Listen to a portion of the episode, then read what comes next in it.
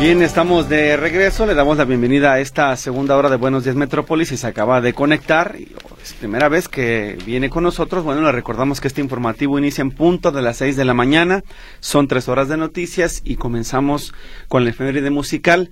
Por cierto, efeméride que escucharemos nuevamente un trabajo de Mercedes Altamirano para que usted pueda disfrutar de una pieza musical que además es conmemorativa de un hecho significativo. En esta ocasión, hablando de María Victoria, ya lo escuchó temprano, así que la podremos disfrutar nuevamente. Le invitamos a que siga con nosotros. Después de la efeméride tendremos el pronóstico del tiempo y, por supuesto, tendremos más noticias con los reporteros Notisistema. Sigue también la información de los deportes y además está ya eh, pendiente el reporte de los espectáculos que nos tendrá en un momento más Katia Plasencia Muciño. Por lo pronto, así arrancamos esta segunda hora de noticias, dando la bienvenida a usted que se incorpora con nosotros y además ya está seguramente a todo lo que da con sus actividades. Gracias por permitirnos ser su compañía. Son las siete de la mañana ya con siete minutos. Vamos a la efeméride musical de Buenos Días Metrópoli. A continuación.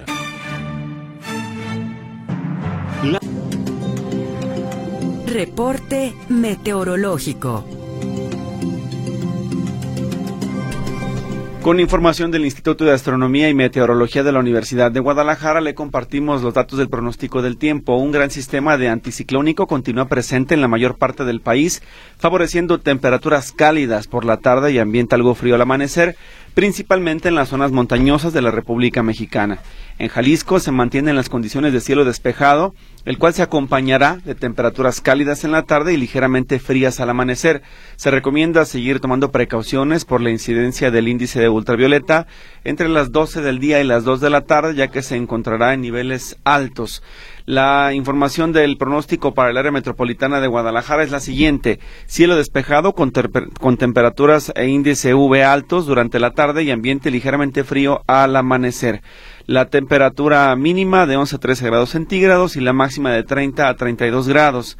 La puesta del sol se estima hoy a las 18 de 18 horas con 57 minutos y la salida del sol mañana será a las 7 de la mañana con 17 minutos.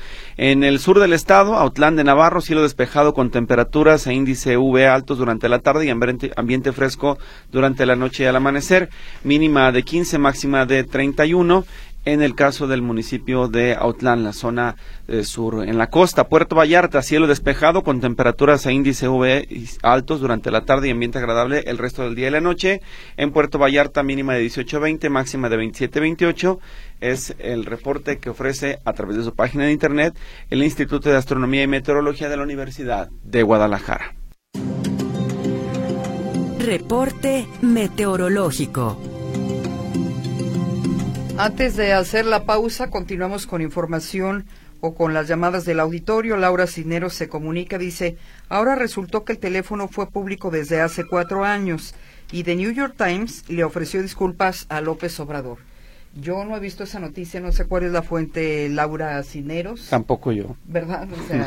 ¿De dónde salió eso? ¿De dónde salió eso, eh, doña Laura Cineros? Lo cierto es que incluso lo dábamos a conocer en el espacio anterior.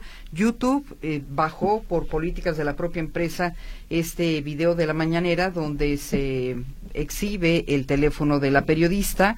Eh, va en contra de las políticas de YouTube porque se presta al bullying, se presta a los ataques, a las agresiones. Así es de que se eh, tengo entendido que se sube de nueva cuenta, pero ya editado. Así es. Ya sin este fragmento. Rocío Reynoso felicito a Mercedes Altamirano por la efeméride de María Victoria, Francisco José Fuentes, solo que no vayan a convertir Paseo Alcalde como el corredor de Chapultepec. Javier Casillas dice que la ruta 27 ya cambió, la deja en patria Pablo Neruda. Gracias por el programa. Muchas gracias a usted, Javier eh, Casillas, por comunicarse.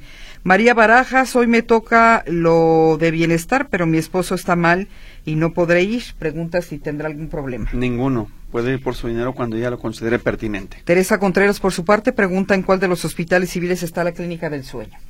La clínica del sueño. Buena pregunta. Vamos a consultar con nuestras amigas de la Oficina de Comunicación Social que nos ayuden con ese dato. En cuanto tengamos la información, se la compartimos en este espacio. Si me lo permites, un par de mensajes también de WhatsApp. Griselda dice, Víctor, ven a ver el paradero que está cerca de una ciudad, Bugambilias. Ni siquiera está terminado. ¿Cómo es posible que hayan inaugurado la hora del el día 24? Dice Oli, en torno a las rutas del transporte público por López Mateos. Hugo Santos pregunta sobre el mismo tema. ¿Dónde puedo ver las rutas nuevas de los camiones? Enseguida le compartimos los datos que tenemos a la mano. Mientras que en torno a obras viales también nos dicen acá en Santanita, la calle Agustín Rivera parece zona de guerra con la calle llena de socavones. Queremos hacer reporte a Tlaquepaco, a Tlajmulco y nadie se hace responsable. Hay que verificar específicamente qué municipio corresponde para poder ayudarle. Le eh, sugerimos eso nada más y en cuanto tenga el dato lo compartimos. Por lo pronto ya fue transmitido en este espacio. Bien, entonces hacemos la pausa 7.18, regresamos con más información local.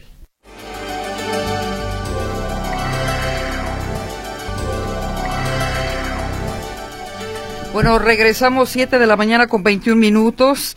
Recordarle que el cardenal José Francisco Robles Ortega afirmó que en Jalisco no interviene el narcotráfico como sí lo hace en otros estados.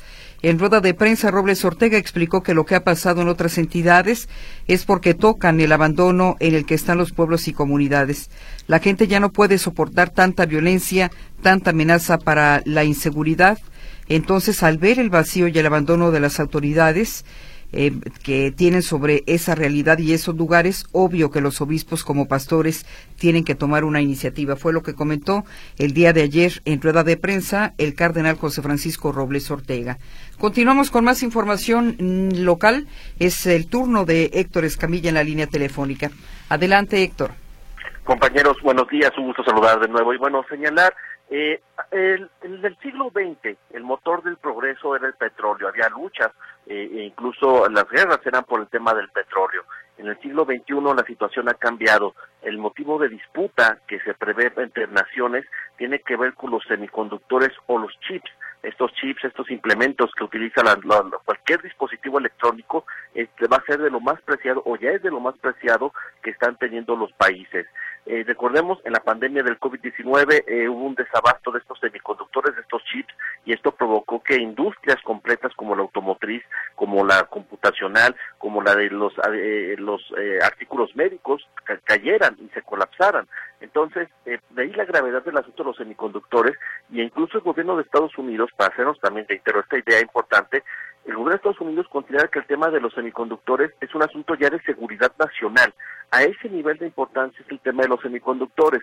¿Y dónde se encuentra México en este momento? México y Jalisco particularmente. Eh, hay, hay, una preocupación muy fuerte porque Jalisco es uno de los principales productores de semiconductores a nivel nacional.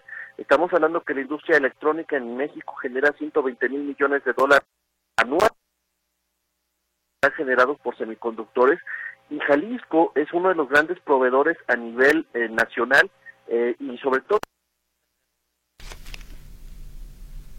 Se cortó la comunicación con Héctor Escamilla. Vamos a tratar de recuperarla, pero nos está hablando de información en materia económica eh, del sector, particularmente de la industria electrónica. Héctor, retomamos la llamada. Sí, aquí seguimos, aquí seguimos. Eh, comentar, eh, México, eh, particularmente Jalisco, es de los principales productores. Hay empresas importantes como Intel, entre otras, eh, que están produciendo semiconductores. Y lo que se está buscando a través de diferentes actividades entre el gobierno de Estados Unidos y el gobierno mexicano es ver cómo sí poder hacer que, que México y Jalisco, particularmente, reitero, sean de los principales productores dicen hay algunos temas o retos importantes a resolver tienen que ver por ejemplo con el con personal especializado no hay suficientes ingenieros en Jalisco lo que reconoce incluso el gobierno de Estados Unidos la seguridad temas de logística infraestructura también eh, el tema de los incentivos fiscales y económicos advierten que en caso que México haga lo que le toca eh, va, va a haber un incremento importante en cuanto al crecimiento económico a nivel exponencial. Escuchemos lo que dice Enrique Yamuni, presidente de la Cámara Nacional de la Industria de Telecomunicaciones, la CANIETI, sobre este tema de los semiconductores. Tenemos una ventana de oportunidad que no va a durar mucho y tenemos que aprovecharla ahorita. Yo podría, yo, yo hago un poquito una analogía con lo que tú dijiste de, de que tenemos unas grandes ventajas, y, pero necesitamos hacer más. cuando yo oigo eh, eh, en, el- en la parte de turismo que el turismo creció el 8% en el país o el 10%, si crece el 8 y el 10 como estamos, ¿qué tal si hiciéramos las cosas como debiéramos de estar, estuviéramos creciendo al 30? Y- y eso es exactamente lo que debe de pasar en esto. O sea, debemos de atraer el doble de la inversión extranjera que la que estamos atrayendo o más. O sea, eh, eh, ustedes oyen el nearshoring, pues muchas veces es shoring porque no es near, o sea, se va a Brasil o se va a Vietnam o se va a Malasia, cuando debería estar aquí, en México, con un poco más de esfuerzo que hiciéramos como sociedad y como gobierno. Y, yo creo que existe la voluntad de hacerlo, lo que tenemos que hacer es hacerlo mucho más rápido de como estamos pensando hacerlo y mucho mejor de como estamos eh, eh, haciéndolo. Pero tenemos el potencial y tenemos la manera de crecer no al 3, no al 4, tenemos el potencial de crecer al 6 como estábamos creciendo. Y bueno, ahí lo, ahí parte de este mensaje, ¿por qué? Porque ahorita actual, eh, actualmente, con todo y que Estados Unidos es el principal consumidor de semiconductores, eh, y México está muy cerca de Estados Unidos para hacer este tema del nearshoring que le llaman, pues en realidad la producción se está concentrando en Asia y lo que está pretendiendo con estos foros es pues la manera en que toda esta producción se venga a México. Viable, posible, al parecer sí lo es, pero hay cosas que resolver, principalmente con el tema de seguridad. Esa es la información, compañeros, muy buenos días. Bien, Héctor, muchas gracias por el reporte. Muy buenos días. Hasta luego. Información en materia económica de parte de Héctor Escamilla. Claudia Manuela Pérez nos tiene más información hablando precisamente de empresas. Este fin de semana le decíamos, se lamenta el fallecimiento de un importante líder empresarial en Jalisco. ¿Quién fue Claudia? Cuéntanos, te escuchamos, por favor. Claro que sí, ¿qué tal? Muy buenos días. Efectivamente, falleció este domingo el coordinador de cámaras industriales de Jalisco, César Castro Ro- Rodríguez, quien al parecer sufrió una caída en su domicilio. El líder empresarial rindió la semana pasada apenas su segundo y último informe de actividades y se preparaba para entregar la estafeta el próximo 29 de febrero. Autoridades estatales lamentaron su muerte y señalaron que fue importante su participación en la reactivación económica en Jalisco tras la pandemia de COVID-19. Apenas el martes pasado lo entrevistábamos y apenas el martes pasado César Barba llamaba a la unidad al interior del CCJ porque muchos líderes empresariales no asistieron a su último informe de actividades y así se expresaba. porque como comentó el coordinador, ¿no? En todos los eh, organismos hay grillas, vamos a llamarlo. Yo espero que realmente pues se supere ese aspecto y que pueda también generar los resultados que se requieren para integrar a toda la entidad privada. Bueno, yo nomás dije hay grillas. Así se señalaba que acerca de, de esto, de que no habían acudido algunos líderes empresariales, hoy eh, lamentablemente ayer falleció el ingeniero César Castro Rodríguez. Eh, era ingeniero mecánico eléctrico y además fue fundador, algo muy importante, de la Asociación de Industrias Maquiladoras, como, conocemos todos, Index de Occidente. Él lo fundó este organismo que ahora es muy importante y es la punta de lanza de los empresarios importantes, bueno, en esta materia tecnológica en el estado de Jalisco. Entonces, descansa en paz, lamentamos este hecho, falleció este domingo el ingeniero César Castro Rodríguez, eh, coordinador de cámaras industriales de Jalisco. Mi reporte, muy buenos días. Bien, eh, Claudia, muchísimas gracias y pues eh, el pésame para la familia del empresario, por supuesto, y al sector al mismo tiempo. Sí, nuestras condolencias. Gracias por el reporte, Claudia. Hasta luego. Muy buenos días. Elena Gómez se comunica para decir que no ha podido hacer su cita en mi pasaje, ni por internet, ni vía telefónica. ¿Qué pasará si no conseguimos la cita? Porque corre el plazo, es lo que menciona esta mañana Elena Gómez. La señora González, por su parte, dice, no podré eh, ir a la cita de mi pasaje. ¿Qué es lo que puedo hacer? Si no va a la cita de mi pasaje, lo que le recomendamos es tratar de conseguir una eh, en otra fecha, nada más que en este momento están muy escasas, como lo decía la otra persona que se comunicaba, y las que están quedando disponibles están en los módulos foráneos. Entonces, básicamente es reagendar. Lo que tendría que hacer es entrar nuevamente a la plataforma, a espacio donde dice eh, la confirmar cita o imprimir cita. Arriba a la derecha, si no me equivoco, está el botón para cancelar y reagendar. Es la alternativa que le queda disponible. Le recordamos que el pasado sábado inició la primera etapa del nuevo esquema de transporte público en Avenida López Mateos, este corredor que se vuelve tan complicado. Bueno, se trata de tres rutas que ya operaban anteriormente, pero ahora ampliarán sus recorridos. Además, contarán con un sistema de recarga. La Secretaría de Transporte informa que todas las unidades aceptarán tarjetas bancarias y se incorporarán unidades articuladas, articuladas con capacidad superior a 100 pasajeros. Hacemos una pausa, regresamos con más información ahora de carácter deportivo.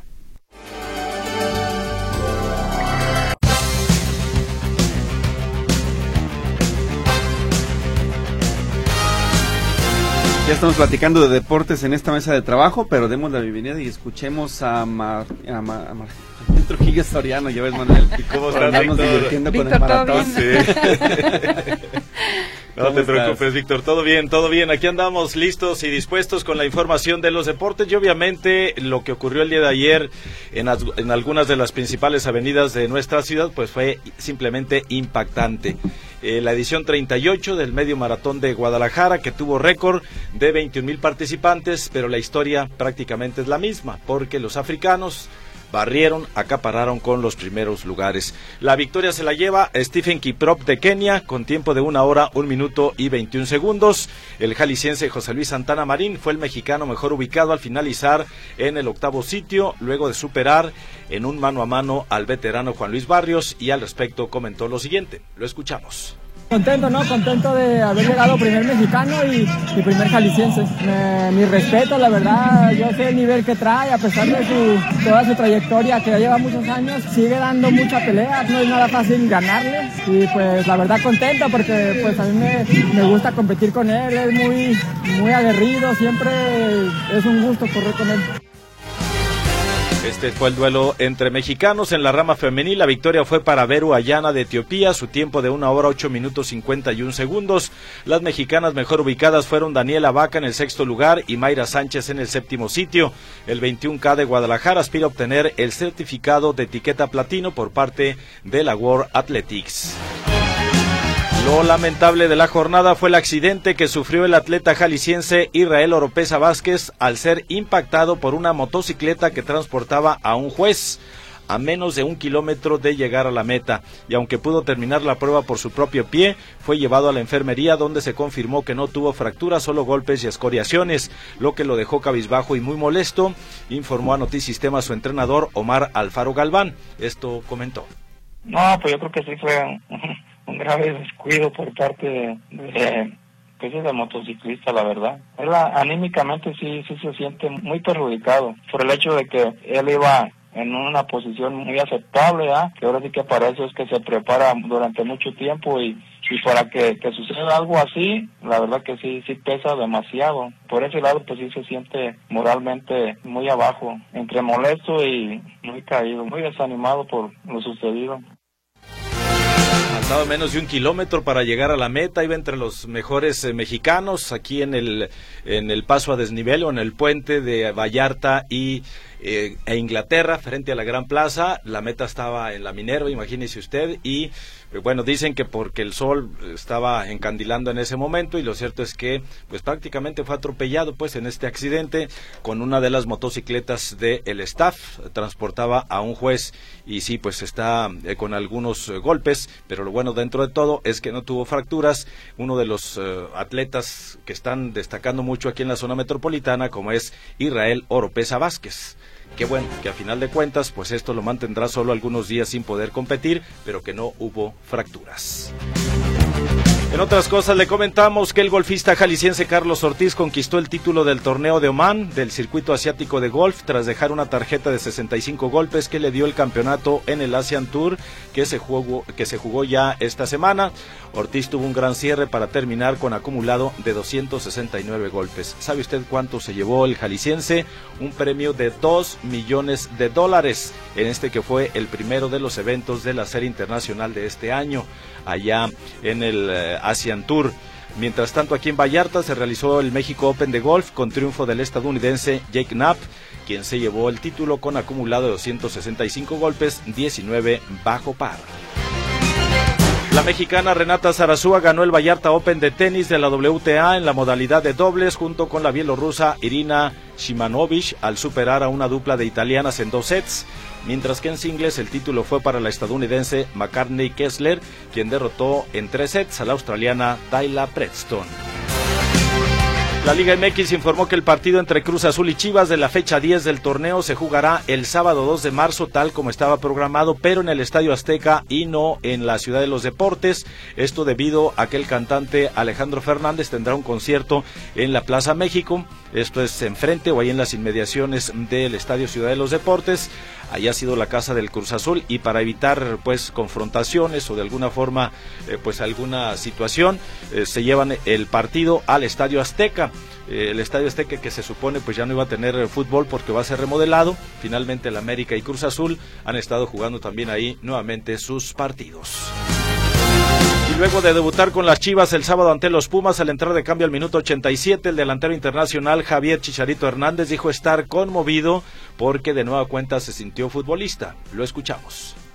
Estoy muy conmovido, estoy muy feliz porque, pues sí, más allá que yo sabía que este momento iba a llegar tarde o temprano, hoy me volví a sentir un futbolista y eso créeme que tiene palabras. Que esto pueda ser un parteaguas para que muchos chavos puedan tener la carrera que ellos desean, que ellos sueñan y obviamente para regresarle todo el cariño y todo el amor a todos los chivarmanos con campeonatos, sin ninguna duda.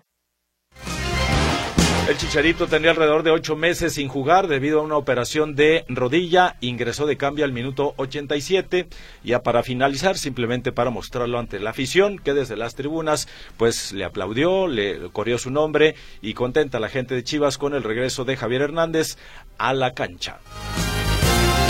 Con dos partidos concluyó ayer la fecha 8 del torneo de clausura de la Liga MX. Toluca derrotó 2-0 a los Cholos de Tijuana en el estadio Nemesio Díez, con goles de Juan Domínguez y Jan Meneses. El equipo fronterizo, dirigido por Miguel Herrera, ligó 10 juegos sin poder ganar, pero su técnico dice que no renunciará porque todavía tiene mucho que darle al equipo. El Santos Laguna consiguió su primer triunfo bajo el mando de Ignacio Ambriz y salió de su mala racha al derrotar 1-0 al Mazatlán en la comarca lagunera con solitario tanto de Bruno Amione al minuto 54 para quedarse con los tres puntos y ubicarse ahora en el lugar 14 de la clasificación general. Los deportes que tenemos esta mañana, gracias y muy buenos días. Muchas gracias Manuel, muy buenos días. Hasta luego. Te esperamos mañana, Manuel Trujillo Soriano, con la información de los deportes. Vamos a la pausa, regresamos. El comentario en Buenos Días Metrópoli. Bueno, y saludamos en la línea telefónica a la doctora Itzia Yunuen Goyaz de Mexicanos Primero Capítulo Jalisco. Como siempre, doctora, bienvenida y escuchamos el análisis de esta mañana.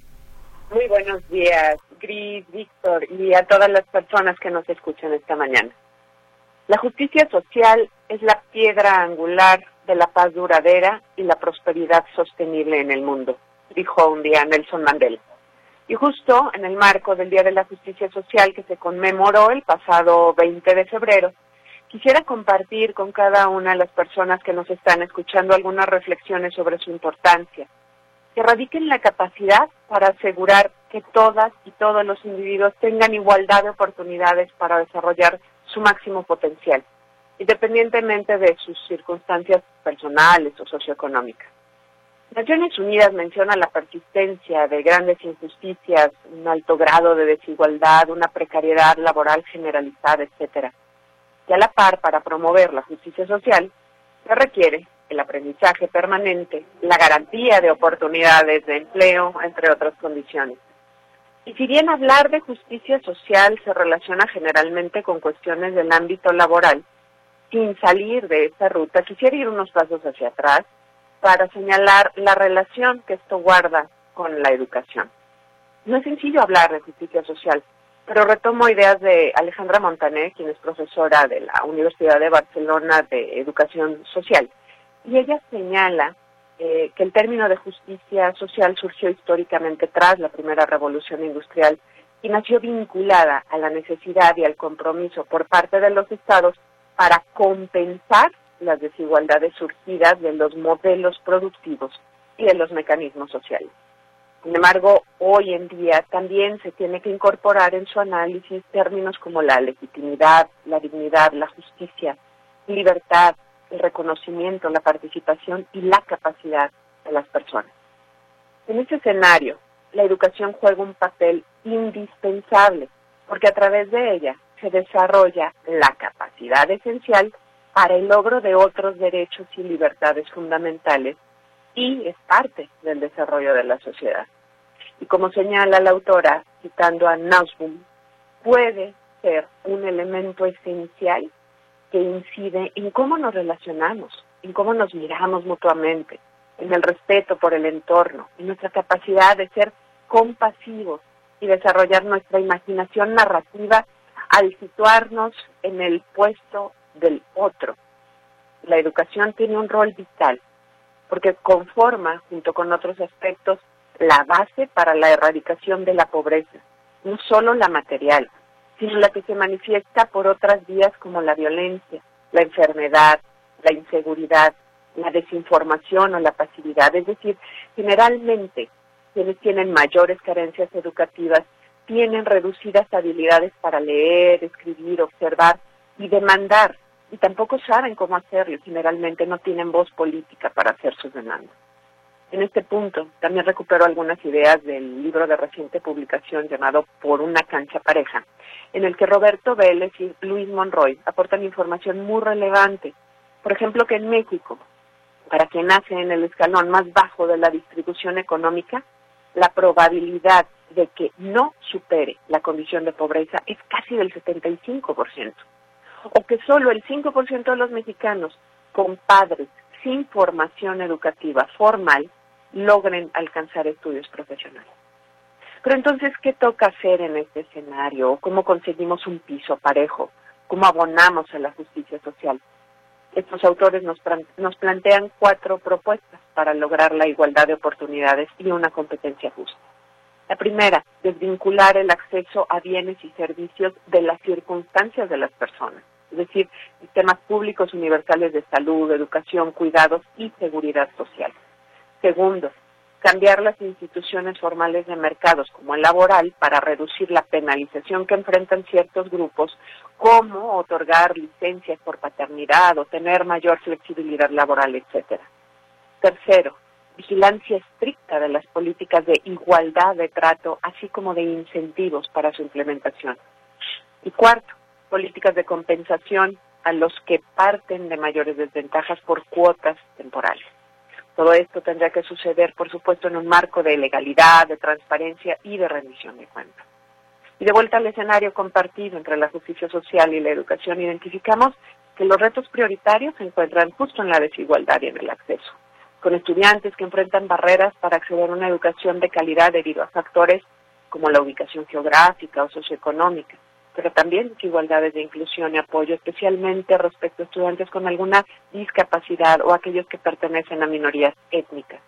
Otra más es la desigualdad académica o formativa, que afecta la posibilidad de que las y los estudiantes concluyan el mayor número de niveles de formación y con calidad. No queremos dejar de mencionar también la desigualdad de género que afecta gravemente la vida cotidiana de muchas personas.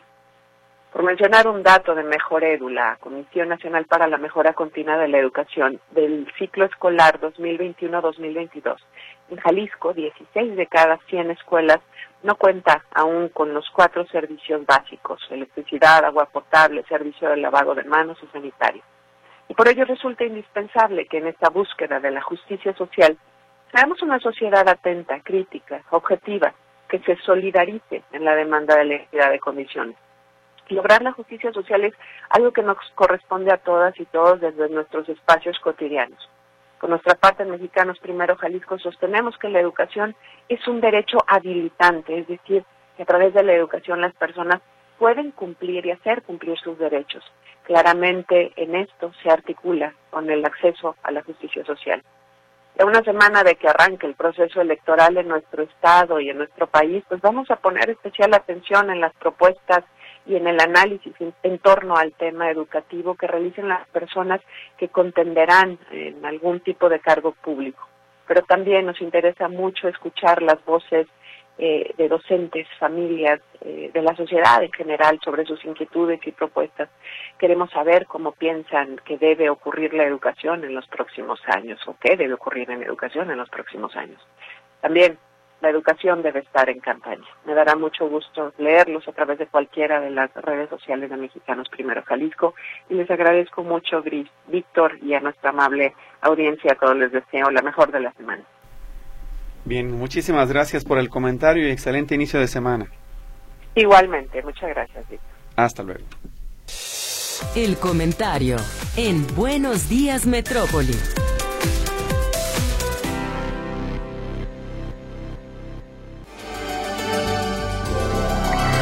Bien, rápidamente, Nacho García dice que es inconcebible lo que hace López Obrador cuando alguien habla en contra de él, manda a sus hordas salvajes para que le ataquen. Lo mismo hizo con la ministra Norma Piña. Jesús Alberto González sobre mi pasaje dice que en los módulos de San Juan de Dios atienden citas atrasadas, te hacen la recarga. Llegará el momento que no necesitarás cita si la ¿qué dice aquí? Si la señora no puede sacar cita, yo le ayudo. Gracias, eh, Jesús Alberto González. Y Juan Pérez menciona que con este gobierno nos hacen difícil las cosas, por ejemplo, la recarga. Deberían regresar los boletos físicos, será más fácil que ahora con la tarjeta. Bien, eh, pues tenemos también mensajes del auditorio. En el caso de WhatsApp tenemos estos que dicen lo siguiente. Dice, eh, bendición inicio de semana, requiero de su apoyo. Tengo una hija en silla de ruedas y quise tomar el camión de plataforma para subir la silla de ruedas. Exactamente es la T21 que va de Zapotlanejo al centro de la ciudad. El hecho es que estos camiones traen la puerta de la plataforma por dentro y el espacio para la silla de ruedas, pero no trae pistones y la rampa o sea, solamente el cascarón. Entonces, ¿para qué hacen creer al usuario que podemos usar ese transporte si es solo un engaño?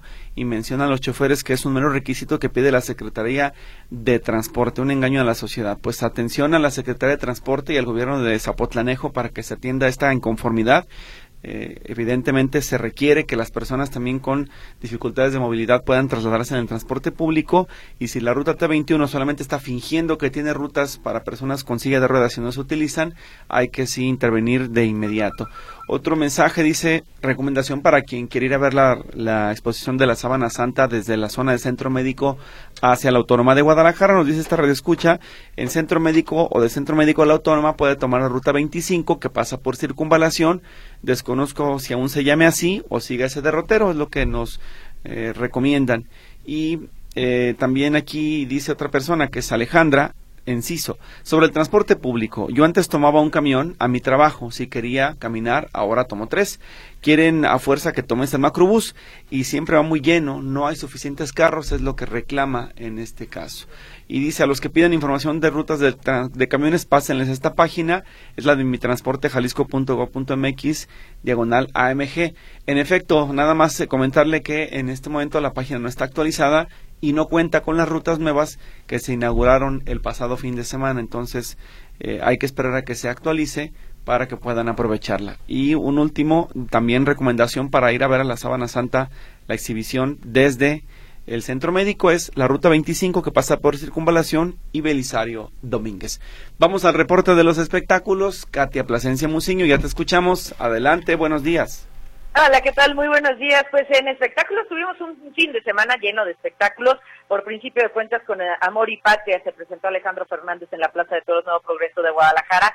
El potrillo estaba feliz, por supuesto, por comenzar, decía, las primeras plazas de este 2024 en su tierra. Y justamente, pues estaba acompañado prácticamente de toda su familia, doña Cuquita, sus hijos, su nieta Cayetana, quien fue la primera en regalarle un ramo de rosas en toda la noche y bueno, Alejandro respondió dándole también el moño de charro. Te voy a perder, que seas muy feliz, abrázame, sé que te duele, me dediqué a perderte, nubio viajera.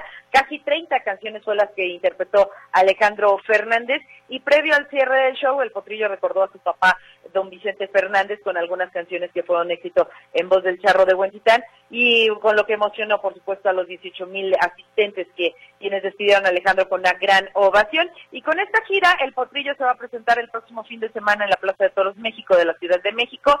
Después se va al Estadio de Béisbol Centenario y el Estadio de Fútbol Víctor Manuel Reina en Tuxtla. Así que bastante bien le fue a Alejandro eh, eh, su presentación en la Plaza de Toros. Y también llegó el momento de que Carol G llegara a la Perla Tapatía con dos presentaciones en el Estadio 3 de Marzo, en donde la llamada Bichota logró, pues en las dos, lleno total. Es decir, 30 mil personas cada noche fueron a disfrutar de El Show. El repertorio que preparó la colombiana con su tour Mañana será bonito para la Perla Tapatía incluyó éxitos como La Tusa, Mi Cama, Te Bichota, Mi Ex Tenía Razón y Okidoki, entre muchas más estuvo acompañada por más de 13 bailarines, su grupo de músicos que son prácticamente conformados con puras mujeres y como ya se ha convertido en una tradición, pues los mexicanos mostramos el cariño a los artistas enviándoles eh, regalos al escenario y para Carlos no fue la excepción, eso sí, nadie le aventó nada. Cuando ella baja del escenario para saludar a las personas que estaban cerca del mismo, pues recibe muñecos de peluche, pulseras y hasta un sombrero charro. A cambio, pues ella se mostró, insisto, muy cercana a sus fans se puso a leer carteles, envió besos y hasta subió a una niña al escenario eh, para que cantara con ella. Y bueno, estaba feliz Carol G de estar en Guadalajara, un buen concierto en general, muy buena producción.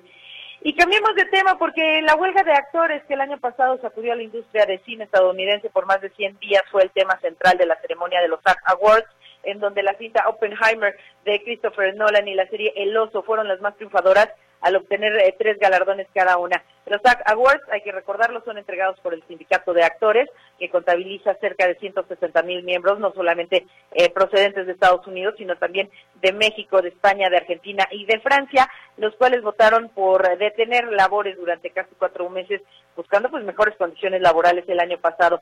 Y cuando el equipo de la película Oppenheimer sube al escenario a recibir el máximo galardón de la noche a mejor elenco en una película, es el veterano Kenneth Branagh quien eh, habló en nombre de sus compañeros del elenco como Cillian Murphy y Robert Downey Jr., que ellos estaban ahí a un ladito y ellos habían obtenido ya los galardones por actor y actor de reparto. Fue el que da la nota y es que obtiene el premio al mejor actor de serie dramática por The Last of Us y al subir a recoger el galardón pues menciona que estaba un poco borracho, que nunca pensó que, que pues, se lo fueran a entregar, entonces él pensó que esa noche se podía emborrachar tranquilamente, pero bueno, estaba feliz de llevarse la estatuilla. Mientras que el histrión mexicano Adán Canto fue recordado en el In Memoriam dedicado a los miembros del sindicato fallecidos en el último año. También se recordó a Tina Turner, a Matthew Perry, a Michael Gambon, a Ryan O'Neill, a Harry Belafonte, entre muchos más. Además, Barbara Streisand, eh, esa actriz de Nace una Estrella, recibió el premio SAG Logro de Vida, considerado una de las mejores trayectorias, y fue ovacionada por las asistentes de pie por casi un minuto, así que merecido también reconocimiento para Barbara Streisand. Y, ahí también se llevó a cabo la edición 39 de los Spirit Awards, que se premian exclusivamente los esfuerzos de los artistas de cine independiente que se celebraron justamente eh, en el último año con dos grandes triunfadoras, Los que se quedan y Vidas pasadas. Los que se quedan se llevó tres estatuillas, actuación de reparto, cinematografía y actuación debutante, mientras que el filme de Celine Song se alzó con el de mejor dirección y mejor película, que es el premio más importante de la noche, y ambas cintas aspiran a varios premios Oscar este año y figuran en la categoría de mejor película, por lo que cualquiera de las dos podría dar alguna sorpresa en la próxima gala de la Academia. Y lo que llamó la atención eh, durante esta ceremonia de los eh, premios independientes es de que durante todo el evento se escuchó protestas pro, Palestina de un chico que bueno pues se les preguntaba que por qué no lo sacaban y decían es que no está haciendo absolutamente nada malo simple y sencillamente pues él está haciendo este mensaje. Y por último les cuento que Alejandro Sanz decidió aprovechar su estancia en Chile para pues hacerla todavía más especial y fue el encargado de hecho de abrir el programa musical de la edición eh, del número 63 del eh, Festival Viña del Mar, y en donde además, obviamente, obtuvo eh, algunas eh, gaviotas, la de plata y la de oro obtiene Alejandro Sanz en esta presentación de anoche.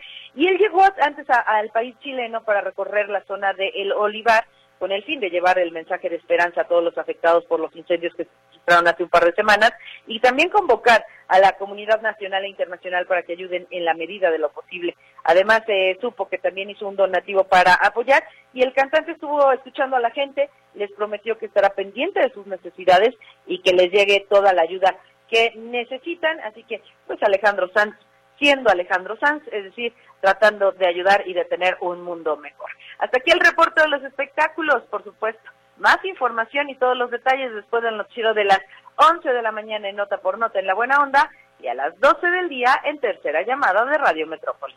Te agradecemos el recuento, Katia. Muchísimas gracias por la información y te escuchamos más tarde. Nos vemos al ratito y que tengan todos bonito día. Igual tuvo excelente también inicio de semana. Katia Plasencia Muciño con el reporte de los espectáculos. Estaremos enseguida de regreso con usted. Tenemos que dar paso al noticiero Notisistema de las 8 de la mañana. Es el resumen nacional. Le invitamos a escucharlo y a que continúe con nosotros. Tome su tiempo. Si ya va a la escuela, va tarde porque estamos a punto de llegar a la hora de las 8 de la mañana. Así que vamos al noticiero. Regresamos.